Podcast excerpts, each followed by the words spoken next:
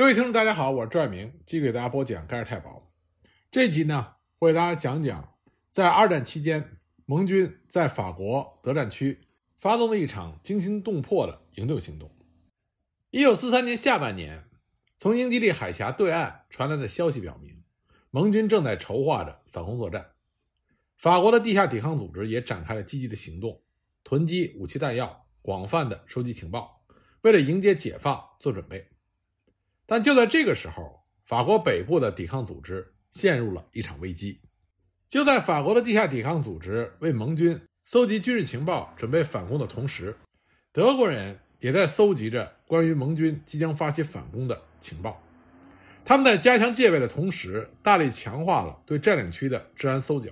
在法国的北部，盖尔泰堡发展了自己的线人，建立了为盖尔泰堡服务的地下情报网络。法监伪装成抵抗分子，潜入到抵抗组织的内部。从1943年底开始，德国占领当局开始逮捕大批的法国北部地下抵抗组织的成员。1943年10月下旬，法国北方一个主要的地下抵抗组织 OCM 的高层领导人罗兰·法琼被逮捕，紧接着就开始了一段大规模逮捕 OCM 抵抗成员的时期。这个组织声称拥有十万名男性和女性成员，其中约一万两千人是在亚眠地区。但是在一九四三年末到一九四四年初的盖尔太保大突袭中，大批的抵抗组织成员都被关押到了当地的监狱，形势不断的恶化。直到一九四四年二月十四日，该组织最后一名领导人雷蒙德·威万特也被盖尔太保所抓捕了。雷蒙德·威万特非常的重要。因为他主持的是一个信息收集系统，人们在该系统中搜集到有关英吉利海峡沿岸防御的重要信息，将其传递给村长，村长再将它传给魏万特，魏万特再通过无线电发给伦敦。那么，魏万特的被捕，就使得盟军搜集海峡沿岸防御的情报网遭到巨大的损失，这就引起了美国战略服务办公室 （OSS） 和秘密情报局 （MI 六）的。高度警惕，他们认为，一旦德国盖世太保发现了威万特的真实身份和得到了盟军登陆的计划，那么对盟军的损害将是无法估量。而法国德占区的抵抗组织也曾经努力的想要营救被捕的人员，他们曾经对临时的看守营实施了武装突袭，但是遭到德军强大的火力，因此失败，并且付出了沉重的生命代价。这个时候，整个法国北部的抵抗组织已经濒临到土崩瓦解的边缘。就在盟军情报部门在研究营救计划的时候，法国北部的抵抗组织的两位领导人，一个是多米尼克，一个是佩佩，他们进行了紧急的磋商。他们认为，失去的武器装备可以通过盟军方面得到补充，但是被捕的那些久经考验并且熟悉本地情况的抵抗战士，这是难以替代。大量的人员损失将使得抵抗组织在未来的反攻作战中难有作为，而且有情报显示，因为监狱人满为患，德军决定在一九四四年二月中旬集中处决抵抗分子，已经效尤。这种严峻的事态就迫使两个人提出了一个匪夷所思的营救方案，他们请求英国空军轰炸集中关押抵抗分子的亚眠监狱，为囚犯们创造越狱的条件。很快，多米尼克他们的请求就通过法国流亡政府抵抗运动联络人勒孔特中校告知了 S.O.E，也就是英国特别行动处。当 S.O.E 的巴克马斯特上校得知这个计划的时候，他极度的震惊。他说：“竟然要求连自己人一起炸掉！我很清楚各位抵抗战士勇气，但这个计划也太乱来了。”不过，勒孔特中校回答说：“对他们来说，已经别无选择。”与其袖手旁观，不如赌明一搏。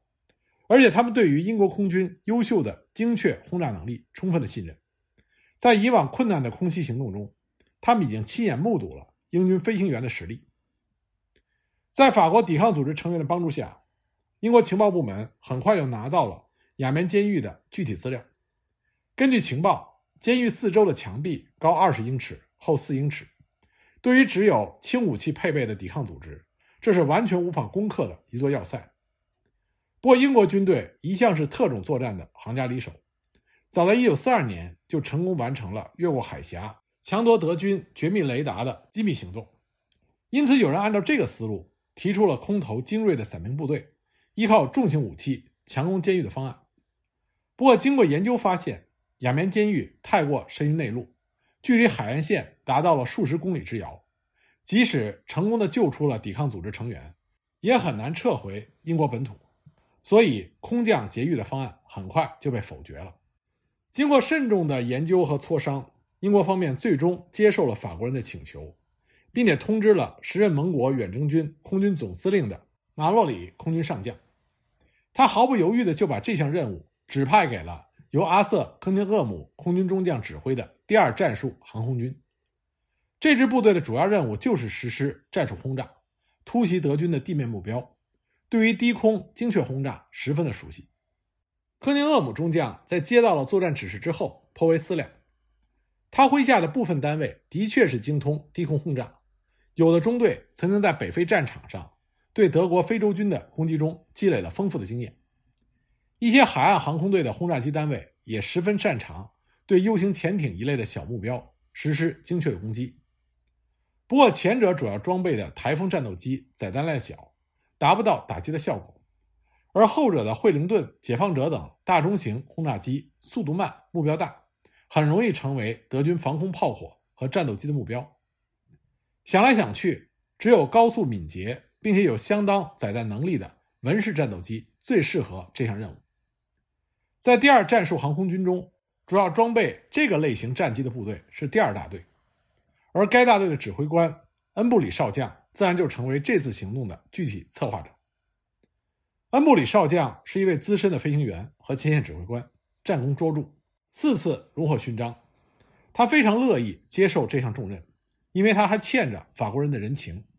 一九四零年五月，恩布里在法国前线作战的时候，曾经被德军击落被俘，幸亏在法国人的帮助下，他才逃脱返回了英国。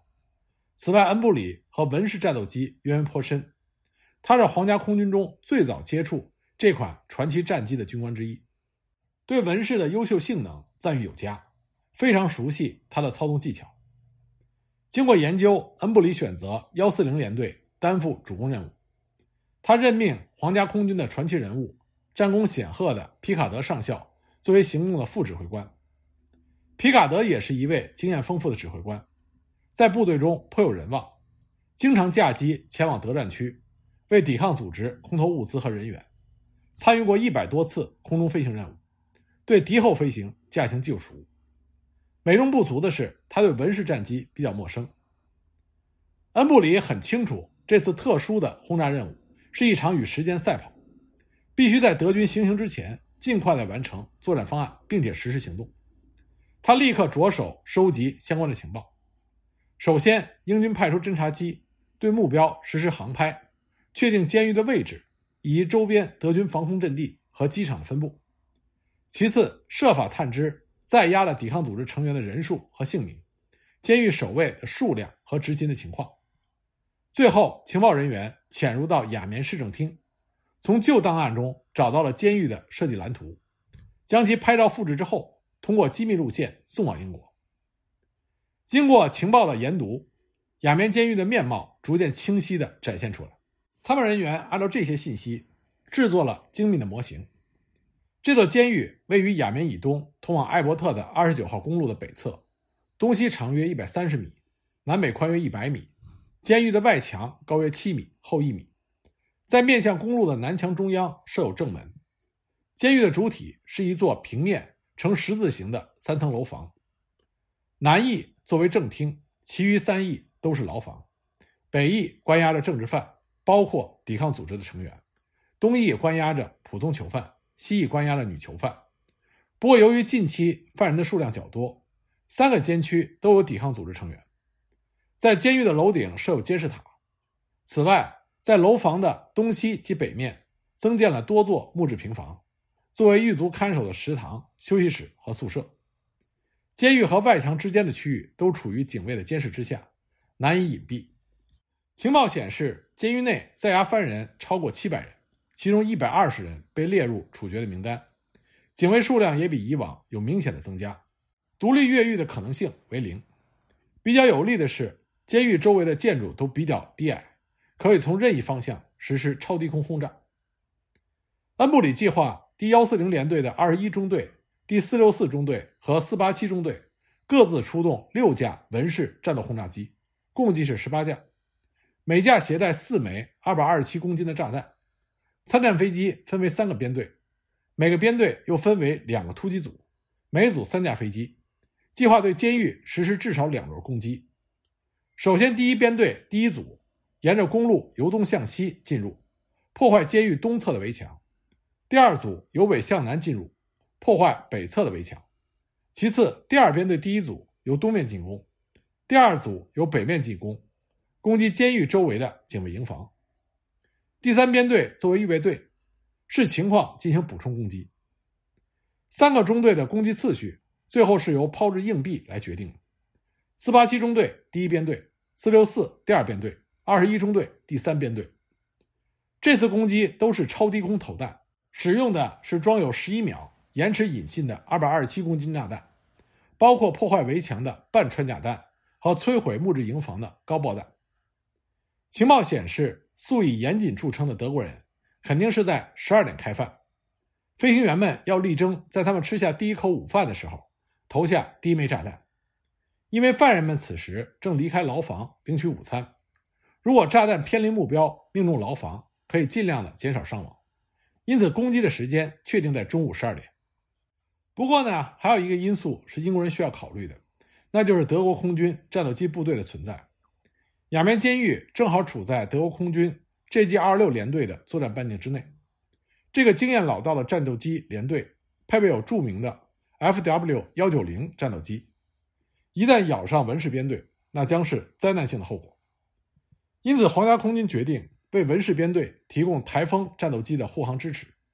幺九八、幺七四、二四五三个中队将派出台风战斗机，分别为文氏的三个编队实行护航，共计是二十二架台风战斗机。攻击队和护航队从各自的基地起飞，在英吉利海峡北岸附近汇合之后，飞越海峡。前往目标空域，而行动的飞行路线也被设计的九曲十八弯，目的是为了迷惑德军的战斗机部队，让对手无法确认编队的最终攻击目标，同时也可以减少损失的几率。确定细节之后，皇家空军内部将这次大胆的越狱行动取名为“杰里科”，预计在二月十日实施作战，行动计划高度保密。除了恩布里、皮卡德和三位中队长之外，其余的飞行员直到行动的当天才被告知作战内容。作战计划得到了高层的批准，唯一的变动是，恩布里本来打算亲自带队，尽管长期担任指挥的职务，他的技术并没有生疏，很有自信。但是他掌握着有关盟军诺曼底登陆计划的机密，如果阵亡或者被俘，都是难以估量的损失。因此，科宁厄姆严禁他亲自上阵。改由皮卡德带队出击。在参与这次特殊任务之前，三支文氏中队都没有任何低空精确轰炸的经验。于是，皇家空军为所有参战人员提供了十个小时的特别训练。在这十个小时里，每个文氏机组驾机来回模拟攻击一处位于英国南部、与目标非常相似的监狱。晚冬时节的西欧天气阴晴不定，原定二月十日的杰里科行动。天气突然变得恶劣起来，一场严重的暴风雪席卷了英国南部地区，导致飞机的起降安全受到了严重的威胁，行动只好推迟。但是随着时间的推移，这场暴风雪越刮越大，一连几天都没有丝毫减缓的迹象，行动也只能是一再的延后。很快就有情报显示，德军计划在二月十九日处决犯人，于是二月十八日就成为了最后的行动期限。一九四四年二月十八日清晨，暴风雪仍然在英国的南部肆虐，但是杰里科行动已经没有了退路，冒险开始。上午八时，在幺四零联队驻扎的汉斯顿基地，皮卡德上校向飞行员们做了任务简报，并且在最后说：“我们即将站在光荣和死亡为邻的闪亮的舞台上。如果一切顺利，我们能够救出那些曾给予我们莫大帮助的抵抗组织的同志。”为此，我们需要竭尽所能。十点三十分，停机坪上响起了引擎的轰鸣。十点五十分，十九架文士冒着暴风雪依次强行起飞，作战正式开始。而其中一架带有摄像机，跟随着其他十八架，记录了这一段将被载入史册的行动。由于天气恶劣，新西兰皇家空军的一位飞行员甚至认为，这要么算一种训练，要么是一种玩笑。编队在汇合的途中遭遇到了麻烦，四六四中队的一架飞机和二一中队的两架飞机因为风雪而迷航，被迫折返。护航的飞机也出现了掉队。幺九八中队的三架台风式战斗机与主力失去了联系，中途退出了行动。好在机群来到英吉利海峡之后，天空就完全不一样，飞机以极小的间距密集飞行。为了隐蔽行踪，整个飞行编队保持无线电静默。因此无法相互之间进行呼叫，余下的飞机勉强的集合之后，以贴近海面十五米的低空飞行，穿越了英吉利海峡，以躲避德军海岸雷达的侦测。再由迪耶普东北方的海岸线进入到法国内陆之后，编队爬升到一千五百米的高度，向亚眠飞去，在接近目标之后，再度下降到低空，在法国的上空，暴风雪已经停了。少许的阳光从云层间洒落，在飞往亚眠的途中，四六四中队的一架飞机被德军的防空炮火击中左边的引擎，只能以单发引擎返回了基地，成功迫降。所以，最终抵达目标上空的只有十五架文氏战斗轰炸机。那么，他们是否能够成功的实施杰里科行动呢？我们下一集再继续给大家讲。